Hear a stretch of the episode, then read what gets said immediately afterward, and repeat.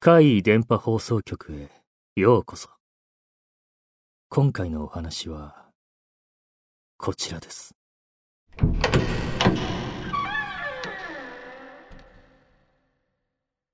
未練。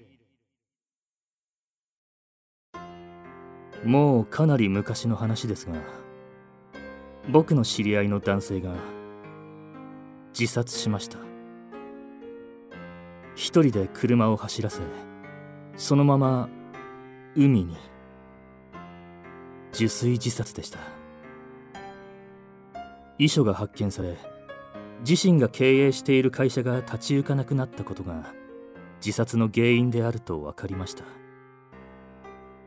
その方とは家族ぐるみの付き合いがあり僕のことを実の息子のように可愛がってくれていたおじさんだったのでショックでした。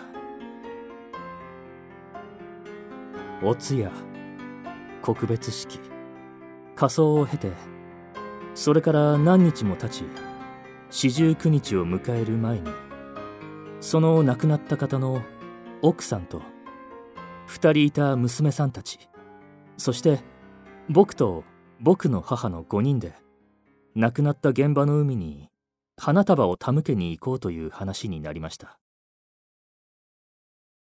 みんなでお昼ご飯を食べた後に、車で海に到着したのは、午後3時過ぎでしょうか。僕たちは、花束を手向け、手を合わせました。そして、もう帰ろうかとなり、僕と母と二人の娘さんが車に向かって歩いていたところ、背後から、待って動けない！と叫びにも似た声が聞こえてきました。振り向くと奥さんがまだ歩き出さずに花束の場所に立っていました。一瞬名残惜しくなったのかと思いましたが僕たちはすぐに異様な光景に気がつきました。僕たちに向かって声をかけた奥さんはこちらを見ています。振り返った僕たちと対面する形です。上半身も下半身も完全にこちらを向いているはずです。ですが足首より下はかかとでした。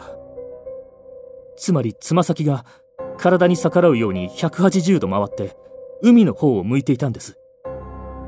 僕たちは面食らいましたが慌てて駆け寄り手を引きました。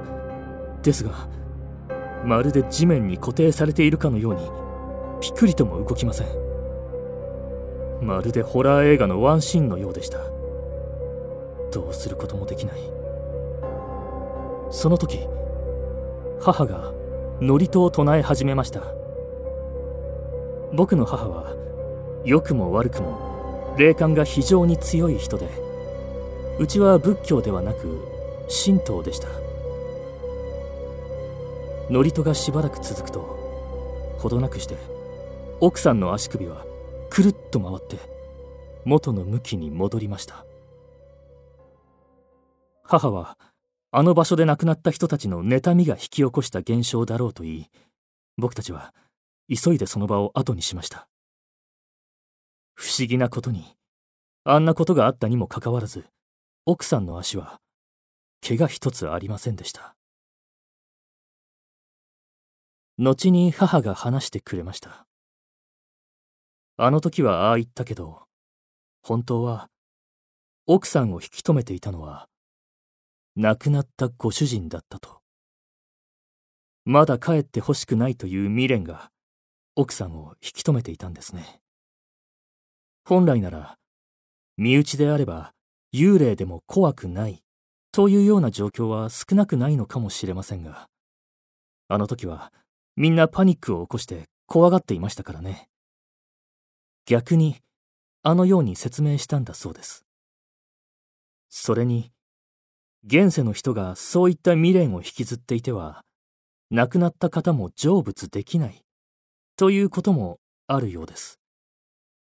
まあ、成仏というのは仏教の教えなので、厳密に言うと違うのかもしれませんけどね。母はその後、何度かお清めに伺って、あれ以来、みんなは何事もなく過ごしています。願わくば、おじさんも安らかに。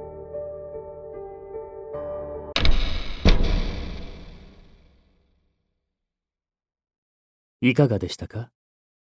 次は、あなたの身に起こったお話を聞かせてくださいね。